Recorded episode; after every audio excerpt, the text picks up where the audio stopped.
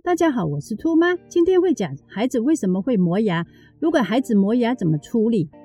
磨牙的原因很多，在某些个案中，小孩会磨牙是因为上下排列不整齐；有些小孩则会透过磨牙来减缓耳痛、长牙或者肌肉的酸痛不适感。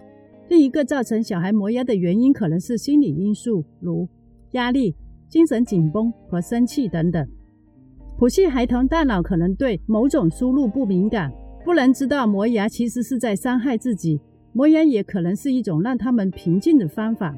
这种情况也出现在平衡感较差的孩子身上，也许是为了让自己保持稳定。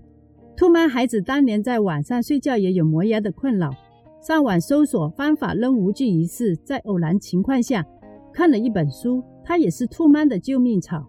因为他改善了儿子许多问题。这本书是《揪除百病》。兔妈当年用艾熏成功解决磨牙的问题，你也可以试试这种方法。艾熏肚脐：一、首先点燃艾条，插放在铜制的艾盒内。兔妈会在艾盒孔上面铺一张打了洞眼的姜片，其目的是避免太烫及有去湿气的功效。然后套上绒毛套，放置在孩子的肚脐上。绑扣好带子，于每晚睡前操作。整个过程需四十五分钟，实际时间因人而异，以孩子改善磨牙为主。二、开始操作第一个月，孩子的磨牙情况逐日减少，第二个月会更好些，偶然也会有一晚两次磨牙，这视乎您的孩子情况来决定继续做艾熏肚脐。